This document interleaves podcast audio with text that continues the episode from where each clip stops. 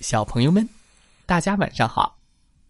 欢迎收听西瓜哥哥讲故事。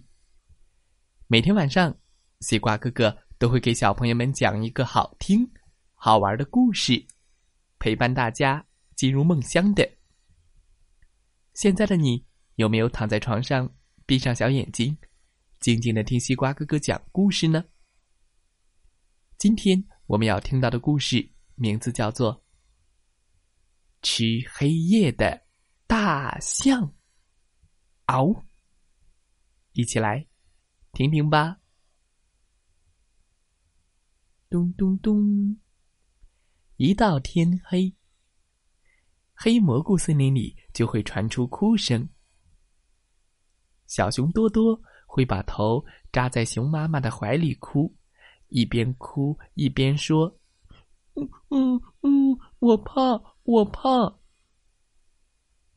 小猴淘淘会拉着猴妈妈的手哭，一边哭一边说：“嗯嗯，太黑了，太黑了。”小刺猬渣渣不许刺猬妈妈离开一步，它缩成一个圆球，在那里哭：“好黑，好黑。”我怕，我怕，这可怎么办呢？妈妈们急得不行。这时，森林里来了一个名字叫阿乌的大象。嗷！它很怪，不吃香蕉，也不吃树叶，只吃黑夜。一到夜晚。他就可高兴了，因为到了那时候，到处都是食物。他张开大嘴，嗷一口，嗷一口，吃呀吃，吃的可香了。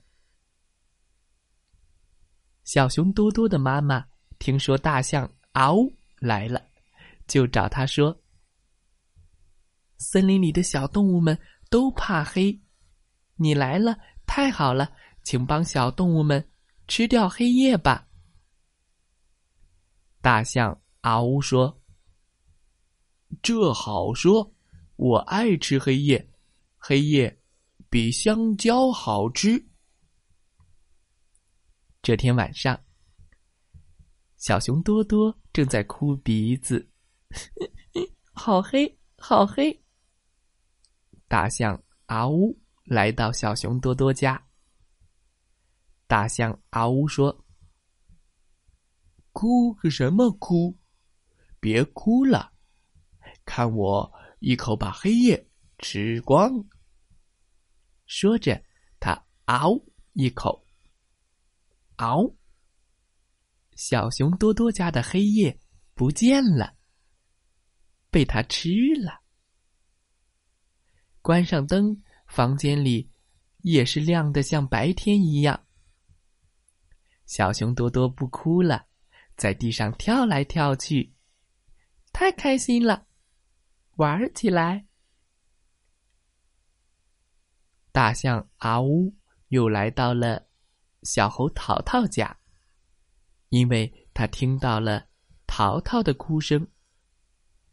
大象阿乌说：“别哭了，别哭了，看我一口把黑夜吞下去。”他张大嘴巴，嗷一口。果然，小猴淘淘家亮了起来。叮！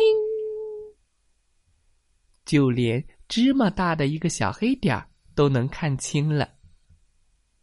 小猴淘淘不哭了，开始在地上跳来跳去。太好了，太好了，天亮了，不黑了。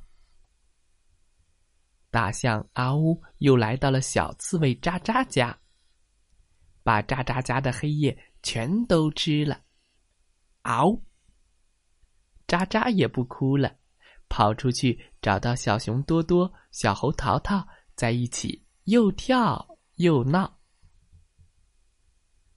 大象嗷呜在森林里一边走，一边嗷嗷的吃。它吃着黑夜。嗷！一口，湖边亮了。嗷一口，小鹿亮了；嗷一口，樱桃树亮了。森林里亮得像白天一样。大象阿乌吃了很多黑夜。他拍着鼓鼓的肚皮说：“吃的太多了，太饱了。”哦，他躺在床上睡着了。从这天起，森林里就没了黑夜，晚上也像白天一样亮亮的。小动物们也能接着玩。这些小动物的妈妈谁也不能睡觉，他们要给小动物们喂奶，看护它们。几天过去，森林里出了大麻烦。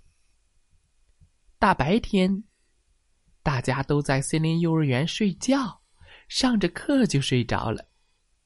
小熊多多的呼噜声把黑板。都震得掉到了地上。小熊淘淘在树上跳来跳去，跳着跳着，就累得趴在树枝上睡着了。扑通一声，他掉到了湖里，咕嘟咕嘟喝了好多湖水，才哭喊着爬上岸。小刺猬渣渣在草地上捡大枣，走着走着就睡着了。刺猬妈妈到处找，都找不到它，急死了。后来在一堆枯叶堆里找到它，妈妈要抱渣渣回家，渣渣还说梦话呢：“别动我，别动我，我正在梦里吃大枣。”啊！夜晚没法睡觉，像白天一样亮。小动物们的妈妈一到白天就打哈欠。呃，现在他们见面不是说你好，而是说“哎，哈欠”。树木、花草也睡不好，都打哈欠。这座森林变成了讨厌的哈欠大森林。呃。啊！这这样下去可怎么行？小熊多多的妈妈又找到了正在睡觉的大象阿呜，请你把黑夜吐出来吧，不然这座森林就毁了。大象阿呜摸摸肚皮，那好吧，只不过我没想到你们还离不开黑夜。这天夜晚，大象阿呜来到了小熊多多家。他啊呜一声，把黑夜吐了出来。小熊多多家的夜晚变黑了，熊妈妈和小熊多多安静的睡着了。大象阿呜又来到了小猴淘淘家，啊呜一口，把黑夜吐了出来。小猴淘淘和猴妈妈也睡着了。大象阿呜来到了小刺猬渣渣家，又去了湖边、小路、樱桃林。他把肚子里的黑夜全部都吐了出来。嗷嗷嗷！夜晚的大森林又黑了。小动物们。和小花、小草、小树都睡了。大象嗷呜的肚子空了，它很饿，咕噜咕噜咕噜，不得不离开这座森林，来到矿井里、山洞里去吃黑夜。它在那里很受欢迎，在黑蘑菇森林里，白天。听不到哈欠声了，因为在黑黑的夜里，小动物们才能睡个好觉。在黑夜之后，又是一个更加明亮的白天。小朋友们，今天的故事讲完了。希望大家喜欢这个故事。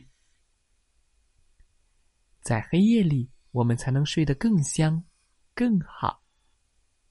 祝大家晚安，好梦。